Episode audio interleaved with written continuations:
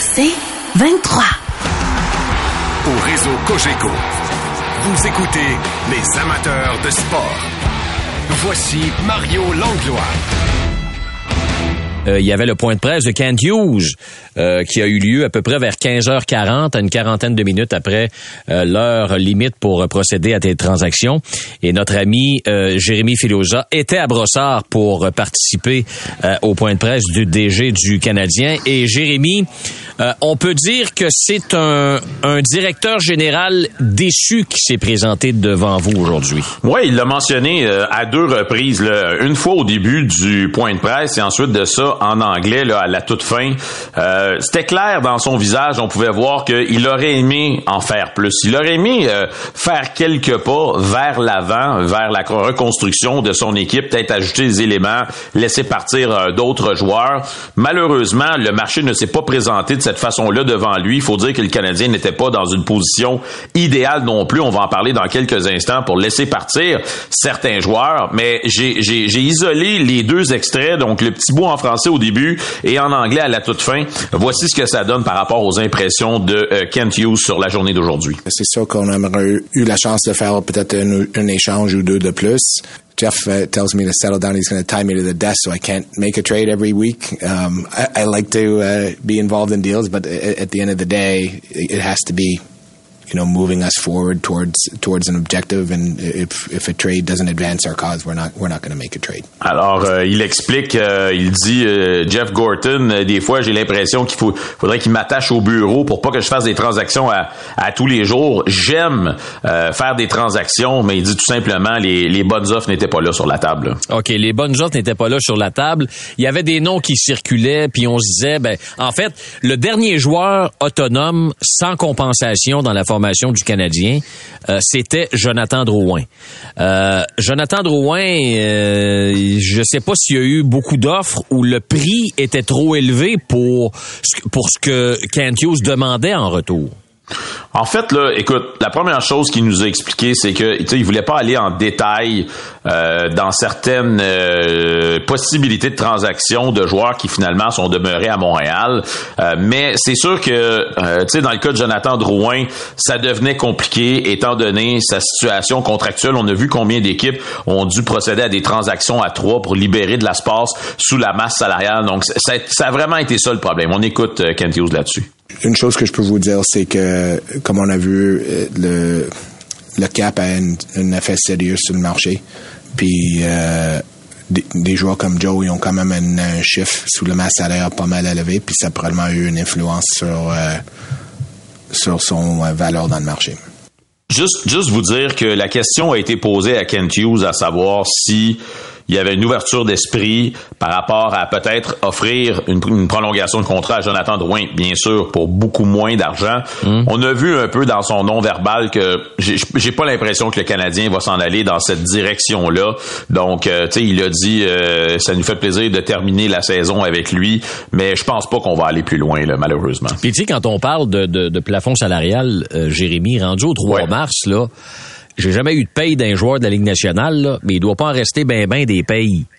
Euh, ce que je veux dire, c'est que c'est pas des grosses sommes que les équipes doivent absorber d'ici la fin de la saison. C'est ça que je veux dire. T'as raison, tu sais, c'est peut-être un cinquième du salaire. Donc, si le joueur gagne, disons, euh, 5 millions, c'est peut-être un million qui reste à payer. Mais écoute, il y a des équipes là, vraiment qui ont dû faire des tours de passe-passe. Ouais, on, on a vu même le Canadien qui a absorbé, par exemple, 50% du salaire restant de, de Nick Bonino. Euh, donc, tu sais, il faut que tu aies quelqu'un en quelque part qui est prêt à, te faire une faveur pour libérer cet espace-là. Puis tout simplement aussi pour vous dire que normalement, on va avoir des nouvelles sur le plafond salarial bien mais normalement, la saison prochaine, Yannick, là, on est dans la même situation parce que le plafond euh, va augmenter seulement d'un million de dollars. Et là, euh, tu sais, à un moment donné, il y avait de l'espoir que peut-être que dès l'année prochaine, ça allait augmenter un petit peu plus, mais avec euh, cette situation très très difficile au niveau de, je me souviens plus de la compagnie médiatique aux États-Unis qui, qui, qui, est sur le bord de, de la banqueroute, j'ai pas l'impression que le plafond va augmenter considérablement l'année prochaine. Donc, on n'est pas sorti du bois là, avec cette mm. situation. OK, il a été question des, blessures. Il, euh, Kent Hughes a entre autres parlé de Joel Edmondson et il a beaucoup aimé euh, Kent le fait qu'hier, après le match, Joel Edmondson a, a, dit grosso modo, là, on est en train de bâtir quelque chose ici, puis je veux participer à ce processus-là. Oui, exactement. Ben écoute, il a dit, c'est, on aime toujours avoir des vétérans qui aiment s'impliquer. Edmondson n'est pas joueur autonome à la fin de la saison, donc potentiellement pourrait rester pour la saison euh, prochaine aussi. Mais c'est sûr que les blessures à répétition, les maux de dos d'Edmondson ont vraiment pas aidé. sais, quand j'ai entendu euh, le fait que les Oilers étaient peut-être intéressés à ses services, je me disais à quel point peut-il vraiment aider les Oilers s'il retombe sur la liste des joueurs blessés? Donc, tu sais, le cas de Monahan aussi, en début de semaine, souvenez-vous que Gary Bettman avait clairement expliqué qu'ils allaient surveiller de près les fameuses transactions euh, avec des joueurs qui étaient blessés et qui avaient peut-être possibilité de revenir dans, dans les matchs éliminatoires. En fait, la consigne qu'on a donnée, il nous l'a un peu expliqué, là, euh, Kent Hughes, c'est que l'équipe devait posséder sous sa, masse salariale le montant que l'équipe allait absorber pour faire l'acquisition de ce joueur. Dans le fond, ce qu'on voulait pas, c'est qu'une équipe qui est à côté sur le plafond va chercher un joueur qui est blessé, le place sur la liste des blessés à long terme pour pas que son salaire compte sur la masse salariale et dès l'ouverture des séries éliminatoires, le joueur réintègre la formation alors qu'on sait que le, le, plafond salarial ne compte plus à ce moment-là. Donc, euh, tu sais, il a dit même de trouver une équipe qui aurait voulu absorber la moitié du salaire euh, de Sean Monahan pour qu'on puisse procéder à une transaction au salaire qu'il gagne, ça devenait quasiment impossible. Donc, tu sais, c'est pas des transactions, malheureusement, qui étaient faciles à faire pour Kent Hughes. OK, mise à jour de Sean Monahan, il a dit des choses intéressantes. Euh, oui, exactement. Vas-y, vas je t'écoute. Non, ben vas-y, euh, Jérémy, avec les infos.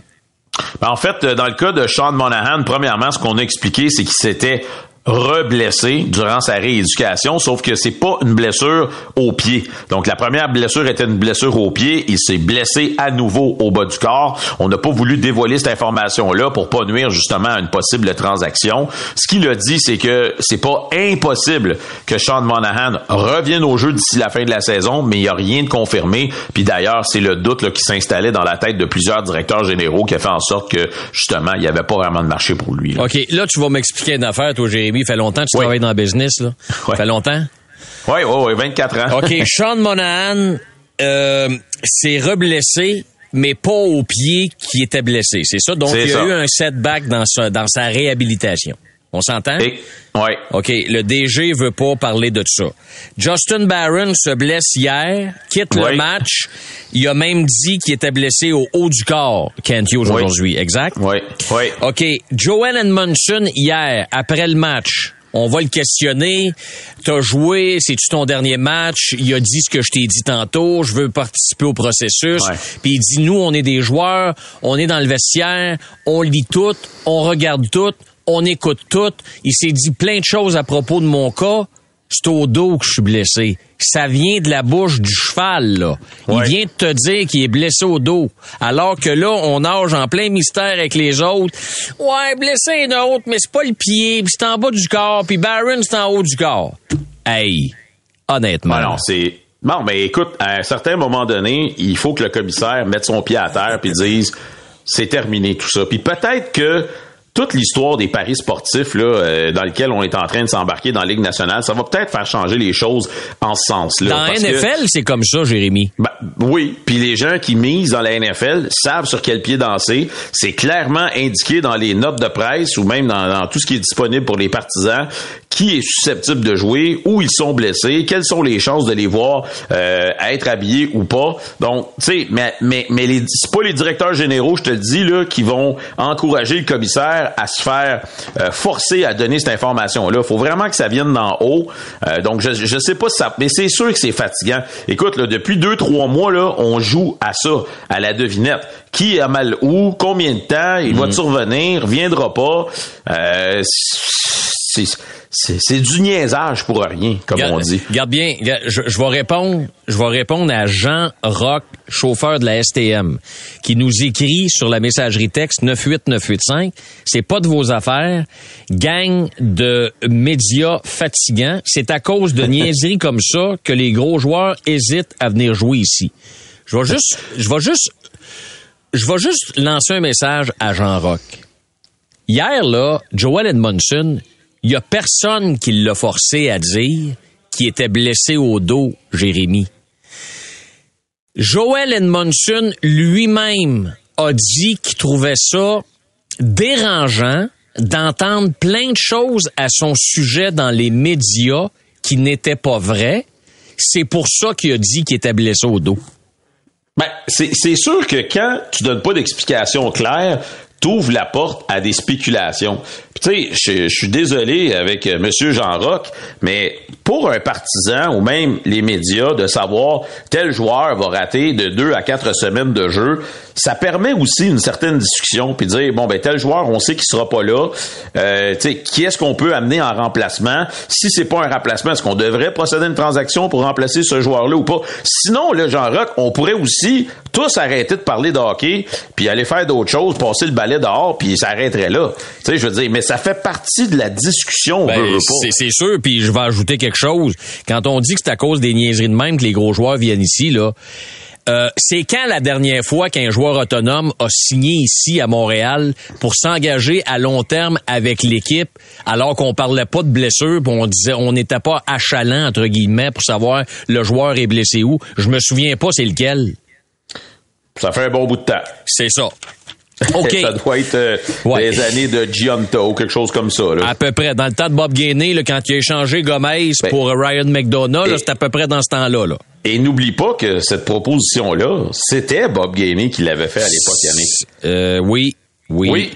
Oui, c'est lui qui avait dit euh, nos joueurs vont être ciblés, pourquoi de, dévoiler la nature des blessures et tout ça. Mm, mm, mm. Euh, voilà. Mais on est pris avec ce problème-là. Ça fait des années qu'on dit que c'est ridicule.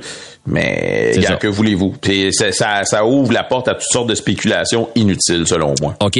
tantôt, tu parlais de la compagnie qui est en faillite de la Ligue nationale. Louis Babin nous écrit en nous disant que c'est Balise qui avait Exactement. des difficultés. Voilà, merci, le à, merci à monsieur, euh, merci à monsieur Babin. Euh, il a été question de Carey Price, euh, oui. Jérémy? Oui, en fait, c'est moi qui ai posé la question parce que vous vous souvenez que l'année passée, à pareille date, le Canadien avait tenté d'échanger le contrat de chez Weber, n'avait pas été en mesure, mais euh, Kent Hughes nous avait dit on est confiant de pouvoir leur filer à quelqu'un durant l'été. Et comme de fait, ils l'ont filé aux Golden Knights, qui eux l'ont filé aux Coyotes. On connaît le, reste de l'histoire. Donc j'ai posé la question à Kent Hughes, c'est est-ce que il y a de l'intérêt pour passer ce contrat-là? Euh, si oui, est-ce qu'il y, est y, a des équipes qui sont intéressées? Euh, on va écouter son explication et puis on revient tout de suite après. Parfait. Mais c'est ça, s'il y avait une chance d'échanger Kerry, on, on va l'évaluer. C'était pas une euh, priorité pour nous. puis Kerry, son, son contrat est un peu différent aussi, vu que chez Weber, il n'y avait pas beaucoup d'argent qui restait dans son contrat. Tandis que Kerry a beaucoup plus. Mm-hmm. Juste pour expliquer aux gens la différence, parce que là, il y en a qui vont dire, ouais, mais coudon, Weber gagnait 7 millions aussi. En fait, quand on parle d'argent, on parle de l'argent liquide salaire que le joueur doit encaisser. Donc, dans le cas de chez Weber, oui, il y avait ce fameux 7 millions et plus qui était appliqué sur la masse salariale. Mais en termes d'argent qu'on devait à chez Weber, c'était minime. On parle d'à peu près 1 million de dollars par année. Dans le cas de Carey Price, c'est complètement différent. Non seulement il occupe 10 millions de dollars par saison sur la masse, mais c'est ce même montant-là qu'on lui doit par année jusqu'à la fin de son contrat. Donc, ça devient un peu moins intéressant pour les équipes qui aiment se procurer des contrats de joueurs qui sont à la retraite, dans le fond, pour aller chercher de l'espace sur la masse salariale parce que euh, c'est de l'argent qui est dû aux joueurs encore pour plusieurs saisons. OK, je vais faire une petite parenthèse soccer avant de te laisser aller. Merci pour ce résumé hockey. Euh, CF euh, Montréal contre Austin en fin de semaine, tu t'attends à quoi? Écoute, c'est une situation très particulière parce que Hernan Lozada se retrouve déjà dans une dans une situation pas facile. Il a, il a plusieurs joueurs euh, à la position de défenseur qui sont blessés au moment où on se parle, à un tel point où, souvenez-vous que la semaine dernière, il avait terminé le match contre Miami avec Samuel Piet en défensive centrale. Et là, ben c'est pas impossible qu'on soit obligé à nouveau euh, de se servir de lui en défensive centrale. On s'entend, c'est loin d'être idéal, c'est une solution temporaire. Ceci dit, attention, Joel Waterman est un cas douteux pour le match de demain, mais c'est pas impossible qu'il joue. Si jamais il est en mesure de jouer, ça règle un gros problème. On va va tasser Aaron Herrera, le défenseur latéral, à sa position naturelle sur la droite et il y a des choses qui vont se placer. Ce que j'aime un peu moins présentement, c'est que le fameux effet domino. T'as un gars qui se blesse, fait que t'en mets un autre pour le remplacer qui est pas dans la bonne chaise, un autre qui va jouer à la place de l'autre qui est pas aussi dans la bonne chaise. Mm. Ça, ça devient un peu plus problématique. On va se le dire, là, ce sera pas facile d'aller gagner à Austin. Austin, c'est une bonne équipe de, de soccer. Ils sont fait surprendre la semaine dernière contre Saint-Louis, c'est vrai. Euh, j'ai l'impression qu'on va donner à Sean Rea, le jeune Québécois, euh, le départ à la position de numéro 10, milieu offensif créateur. C'est sa position naturelle. Il l'a bien fait dans la CPL dans les deux dernières années. Euh, un des meilleurs joueurs de la CPL. Il l'a bien fait aussi euh, lorsqu'il était à l'Académie de l'Impact de Montréal. Donc, c'est sa position naturelle. Tant qu'à tenter ta chance, vas-y au moins avec un gars qui est, qui est dans bonne chaise, comme on dit. Mais là, je te dis, Yannick, là, si jamais il se marque pas de but là, pour le CF Montréal demain soir, là, ça prendra pas de temps là, que ça va commencer à spinner de c'est parce qu'on avait Kai Kamara qui gagnait des pinottes mm il en mettait des ballons dans le fond du filet. Donc il faut que faut que ça commence à produire offensivement parlant puis il faut pas que ça tarde trop trop parce que ce nuage là va rapidement revenir s'installer là par-dessus la tête de cette organisation là. Et t'affrontes la troisième meilleure attaque de l'année 2022. Exact. L'an dernier, je pense que c'est 65 buts que Austin avait marqué. Oui, quelque chose comme ça, exactement. Avec une défensive, il faut le dire décimé au moment où on se parle. Exactement, exactement. Euh, merci Jérémy euh, de ce résumé et de ce petit mot du CF Montréal. T'es bien gentil. Bonne fin de semaine. OK, merci toi aussi. Salut, bye bye. Les amateurs de sport. Pour ceux qui en mangent du sport.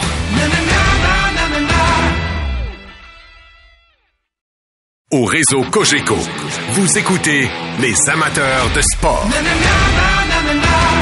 Alors, ça a fait euh, beaucoup réagir tantôt avec euh, Jérémy Filosa quand on est revenu sur le fait que Kent Hughes euh, n'avait pas dévoilé la blessure, l'autre blessure de Sean Monahan parce que on a dit qu'il avait été blessé à un pied. Il était en réhabilitation, il s'est reblessé, mais c'est pas à ce pied-là. Alors évidemment, la messagerie texte surchauffe depuis ce temps les méchants médias, puis on veut tout savoir, puis pourquoi, puis comment ça se fait. J'ai un, texto ici, très bien écrit, très respectueux, et je vais le lire. Je sais pas pourquoi vous parlez toujours des blessures qui ne sont pas divulguées. Pourtant, vous savez le pourquoi qu'elles ne le sont pas. Les joueurs seraient ciblés tout simplement. À ceci, je réponds, rappelez-vous il y a quelques semaines, quand les Maple Leafs de Toronto ont annoncé qu'Austin Matthews était blessé et qu'il allait rater trois semaines en raison d'une blessure à un genou. Je ferme la parenthèse. Danny Dubé, Martin McGuire, Anaheim. Bonsoir, messieurs. Salut, Yannick. Salut, Yannick. Vous allez bien? Ben oui. Très bien. Excellent. Martin, t'es allé au point de presse de Martin Saint-Louis à 17h votre heure, donc 20h ici au Québec. Qu'est-ce qu'il y avait de bon à dire, Martin? Il est content euh, de se retrouver après l'heure limite des échanges aujourd'hui avec le même groupe. Mhm. Euh, tu sais, euh, puis Danny va prendre la balle au bon par rapport à ça, parce que lui a bâti des choses dans ce vestiaire-là, au sein de cette équipe-là, avec des vétérans qui travaillent à, tenir ça en place.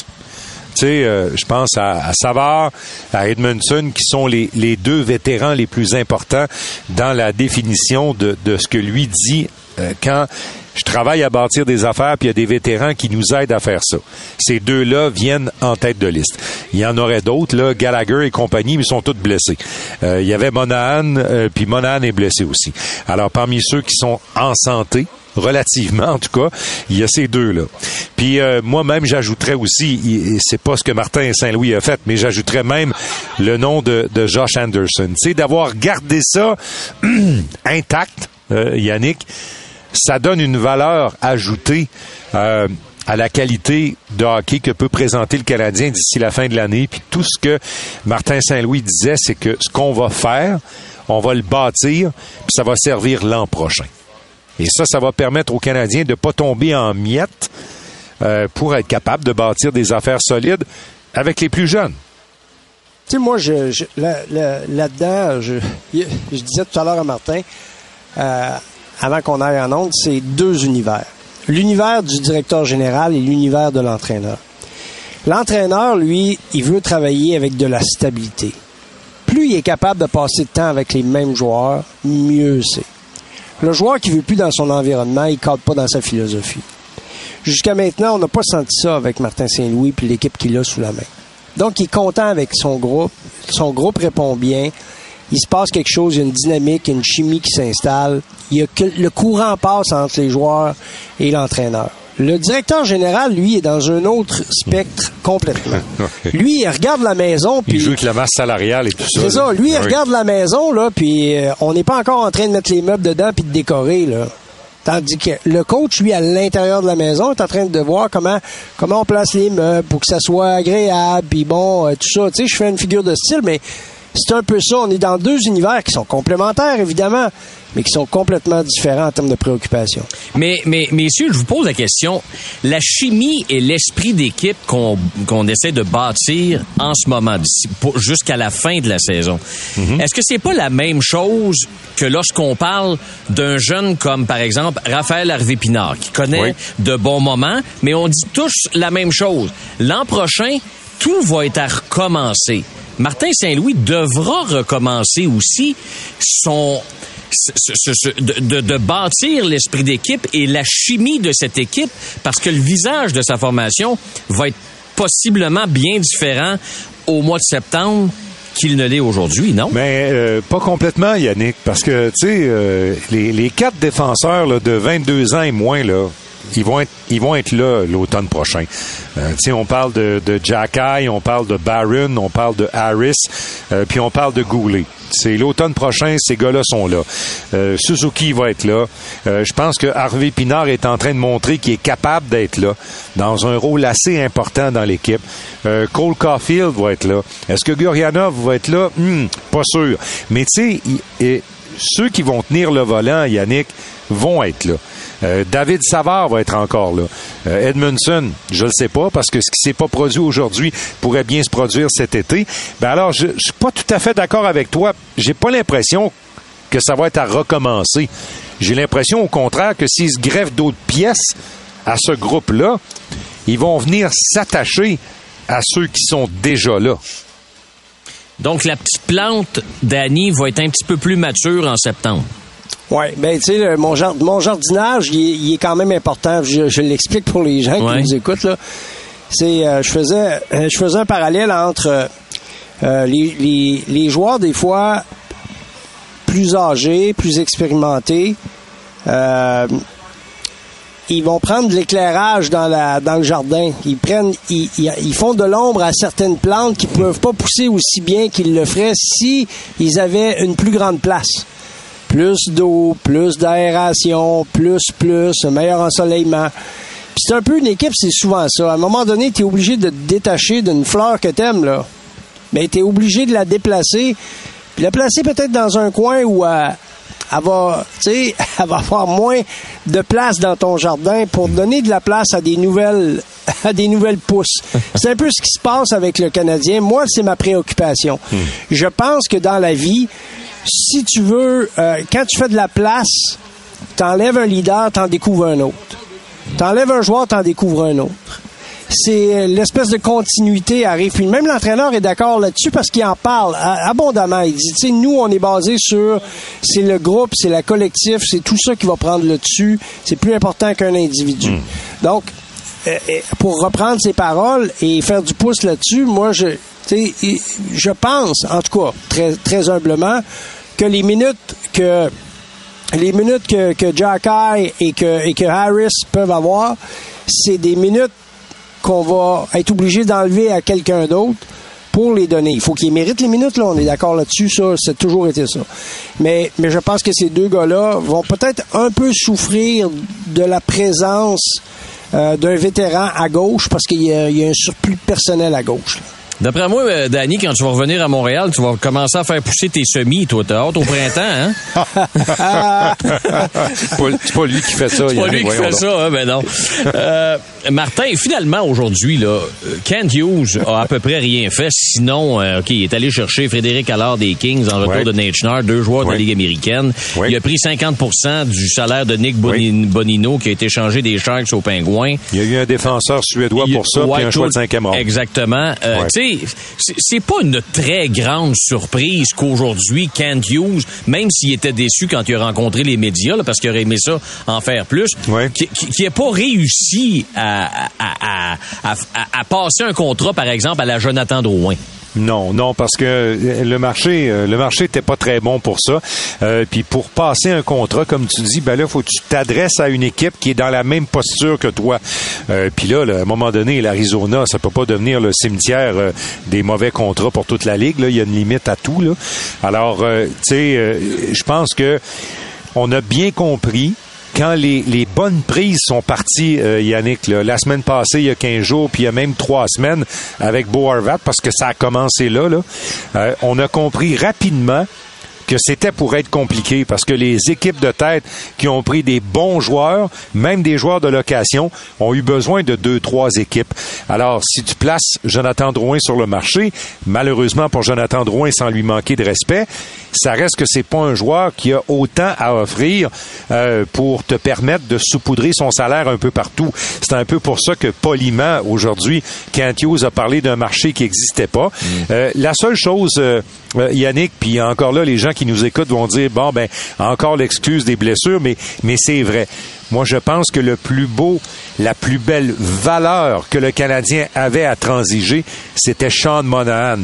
Et si Monahan s'était pas blessé et était pas parti de l'alignement le 5 décembre dernier, d'après moi, le fameux troisième choix de première ronde que Kent Hughes souhaitait avoir, il l'aurait eu pour Sean Monahan s'il avait continué de jouer comme il jouait là et avec la santé là, il l'aurait eu. Je pense que la déception, elle vient de là puis ça malheureusement, Kent Hughes avait pas vraiment le contrôle. Danny, c'est facile après de, de, de dire il aurait pu faire ça. Si Kent Hughes décide d'échanger Sean Monahan au mois de novembre, Oui. est-ce que ça aurait été la bonne décision à prendre? Ben, c'est parce que le problème, là, c'est que tu n'as pas tes réponses au moment où tu, euh, tu te retrouves dans une situation comme ça. Moi, je suis convaincu qu'on s'est dit, hey, écoute, on, on va, on va le laisser, on va le faire jouer avec nos meilleurs joueurs. Ça marche avec Nick Suzuki. Il va ramasser des points. Ça va être notre grosse prise. Ça va être, c'est ça, là, c'est avec ce joueur-là qu'on va avoir, on va attirer les équipes. Puis après, mais peut-être qu'on va être capable d'en passer d'autres en même temps parce qu'on parlait avec. Mais tu sais, là, quand t'as rien à offrir, ben là, les équipes t'appellent pour. Mais là, ils t'appellent pourquoi? Ils t'appellent pour te demander de prendre du salaire. Ils t'appellent pas pour te demander un joueur qui, qui coûte beaucoup d'argent. Puis dans le contexte des joueurs qui coûtent beaucoup d'argent, ils sous-performent. Ouais, puis Yannick, oublie pas, là, au mois de novembre, t'en as pas de clients là encore. Les clients sont pas là parce que t'as bien des équipes qui, au mois de novembre, ils pensent qu'ils ont tout ce qu'il faut pour se rendre. Ouais. Euh, tu sais, la Caroline, là, ils ont commencé à parler d'un joueur de centre. Là. On n'était pas en novembre, on était à la fin du mois de janvier. Là, on a commencé à entendre parler que les Hurricanes voulaient se sécuriser au centre parce qu'on pensait que Kotkaniemi ferait pas la job.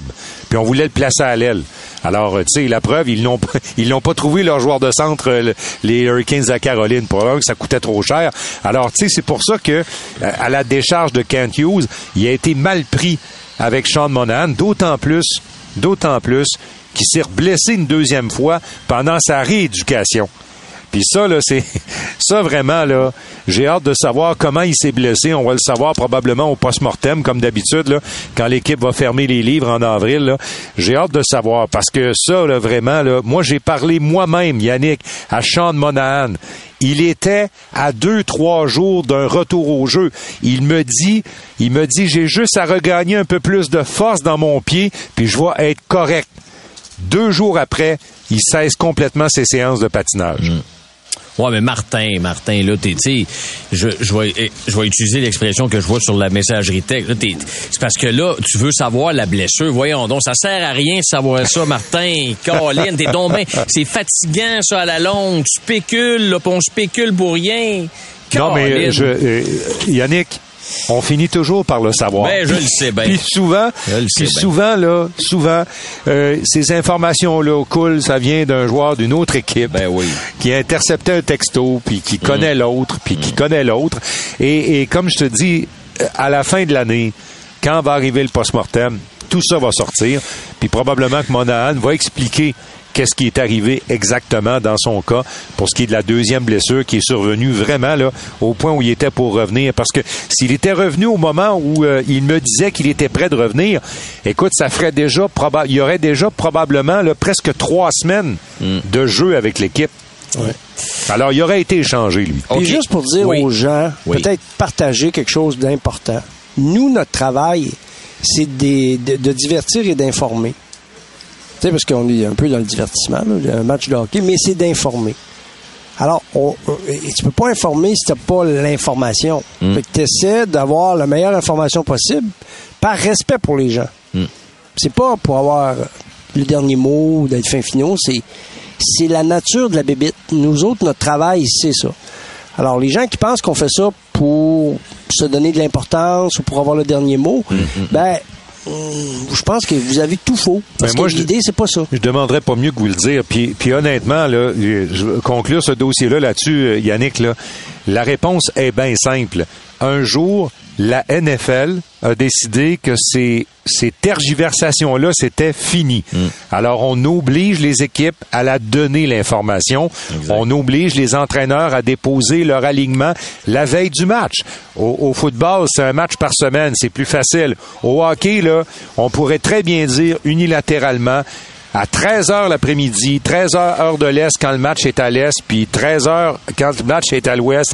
Messieurs les entraîneurs, vous déposez vos formations. S'il y en a un qui pogne la gastro pendant son dodo d'après-midi, vous allez avoir le droit de le changer, mais vous allez devoir informer du changement avant le début de la période d'échauffement. Avec des règles simples comme ça, ça marche. Et- Mais les gens de la Ligue nationale n'ont pas été pressés de faire ça parce que c'est l'industrie du pari sportif qui a obligé la NFL à le faire. Exactement. Puis je vais juste ajouter ce que j'ai dit tantôt à Philo. Joel Edmondson, hier après le match, lui-même a dit J'écoutais des choses, je voyais des choses, j'entendais des choses à mon sujet qui n'étaient pas vraies. Oui. J'ai mal dans le dos. C'est lui qui l'a dit. Alors, garde, le joueur lui-même le dit. Bravo, j'applaudis ça. C'est parfait. Mais c'est ça. À un moment donné, de la transparence et de la transparence. Danny, ma dernière question est pour toi. Oui. Date limite des transactions, c'est terminé. Oui. As-tu hâte de voir comment Martin Saint-Louis va maintenant se comporter derrière le banc? Là, t'as plus personne à mettre en vitrine, t'as plus personne à montrer, t'as plus personne à chouchouter. Est-ce que ça va aller au mérite? Ben, je pense que de façon générale, il était assez cohérent depuis le début de la de l'année. Je l'ai pas vu beaucoup changer son approche. Euh, on a parlé, bon, mettons, Hoffman, bah, ok, on l'a vu jouer avec Suzuki, bah, ben, c'est peut-être pour le montrer. Ben, non. Je pense que les gens connaissent Hoffman, il est pas blessé, il revient pas d'une blessure. C'est c'est pour le récompenser parce que dans les dix derniers matchs, c'est un des joueurs qui avait quand même produit quand même euh, de façon assez régulière. Est-ce que, est-ce que là son jeu euh, euh, vaut la peine de, de, de le laisser sur le premier trio pour le reste de l'année, je ne sais pas, on va voir. Mais non, moi je pense pas. euh, je pense pas. Je pense que euh, l'idée c'est de, de quand tu bâtis quelque chose, une culture, tu peux pas avoir un double standard. Alors, si tu commences à avoir des doubles standards pour d'autres raisons, ben euh, je vais je vais réutiliser l'expression. Là, c'est la queue qui brosse le chien. Là, ça marche plus. OK, c'est bon.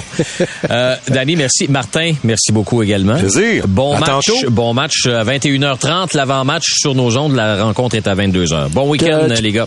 Euh, bon week-end, puis on se reparle pour les fleurs, là, tout ça, le jardin. Oui, ça sent, ça sent bien. Vous allez manquer une autre tempête, vous Dans autres, hein? Vous êtes Ah, chanceux? ouais. Ben oui, ben oui. C'est ça. C'est le même. Qu'est-ce que tu veux? OK, salut. Bye-bye. Salut. Bye. Bye, Martin. Salut, Danny. Les amateurs de sport.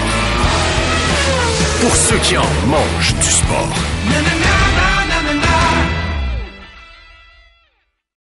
au réseau Cogeco. Vous écoutez les amateurs de sport. OK, habituellement le vendredi, il y a la chronique Ça sent la coupe avec Pierre Gervais. Mais comme c'est la relâche, Pierre est au téléphone, fait que Pierre, on va appeler ça avec pas de coupe, si tu veux. c'est pas pire. C'est bon, ça? Salut Yannick. Ça va bien? Oui, toi, bonjour tout le monde. Oui, ça va très, très bien. Écoute, merci d'être là parce que date limite des transactions, euh, tu été dans un vestiaire pendant 40 ans, tu en as vu des joueurs arriver à date limite des transactions, puis pas, pas juste à date limite des transactions, mais concentrons-nous là-dessus sur cette période si importante dans la Ligue nationale pour les équipes. comment ça se passe quand un, un joueur est échangé ou quand un joueur arrive avec sa nouvelle équipe, en l'occurrence le Canadien?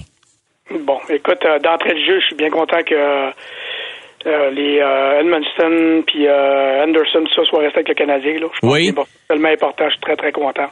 Ça va aider beaucoup les, les plus jeunes, puis ça va aider pour l'an prochain. Euh, comment ça se passe? Écoute, si on est à la maison, si on est à Montréal, ce qui est rarement arrivé avec le Canadien, tant qu'à moi, dans les dernières années, là, mm-hmm. euh, c'est très facile. Si tu es sur la route, c'est une autre affaire. Là, c'est sûr que les gars d'équipement sont partis avec deux, trois sacs d'équipement d'extra. Euh, t'apportes des, les pantalons, t'apportes des gants parce que c'est des couleurs d'équipe. Mm-hmm. Euh, le casque, vu que tu es sur la route, un casque blanc, toutes les équipes en ont. Fait que ça, c'est, c'est réglé.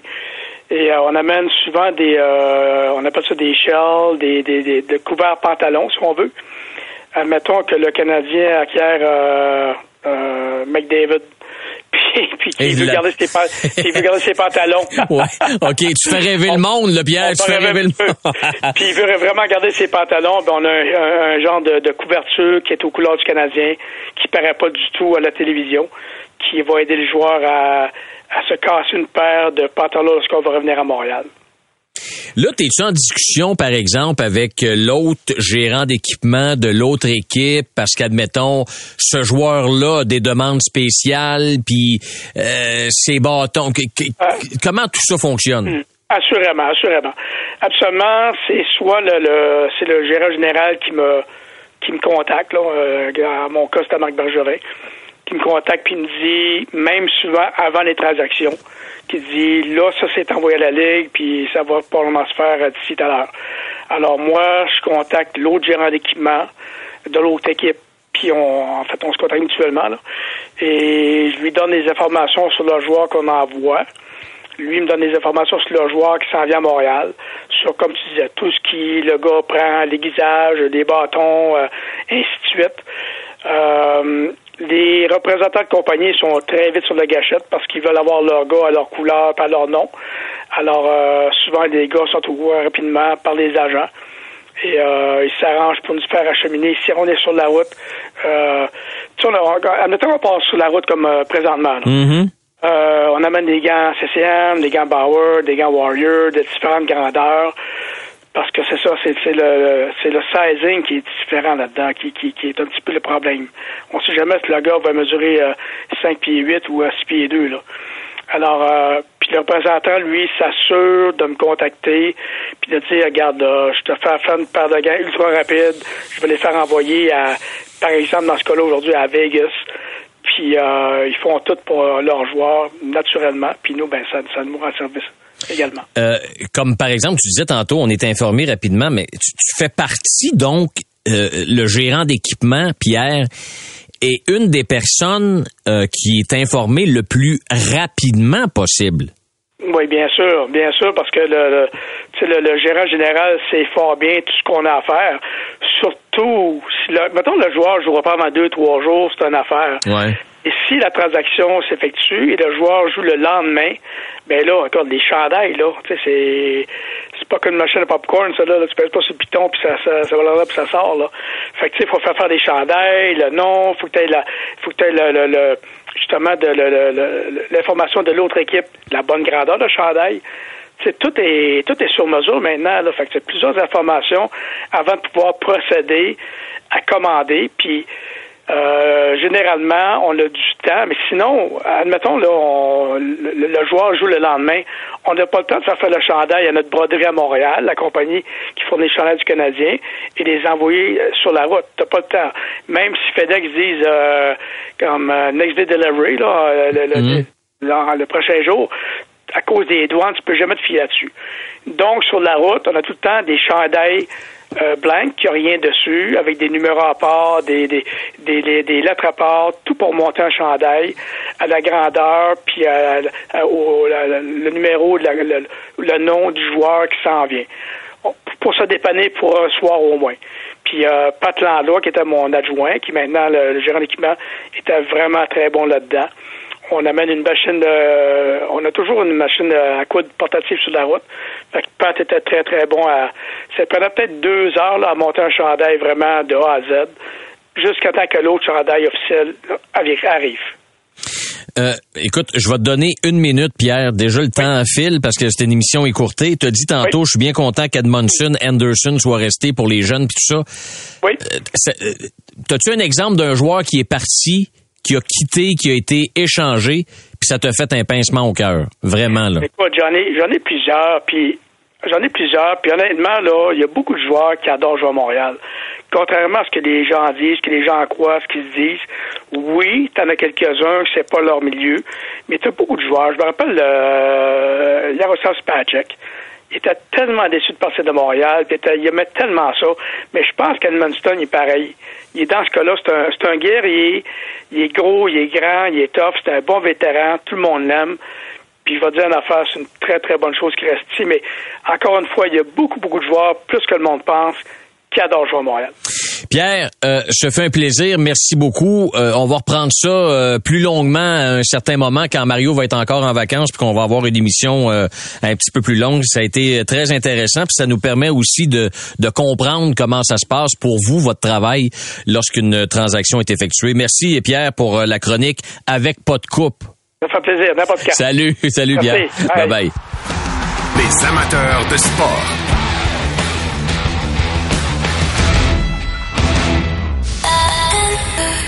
C'est 23.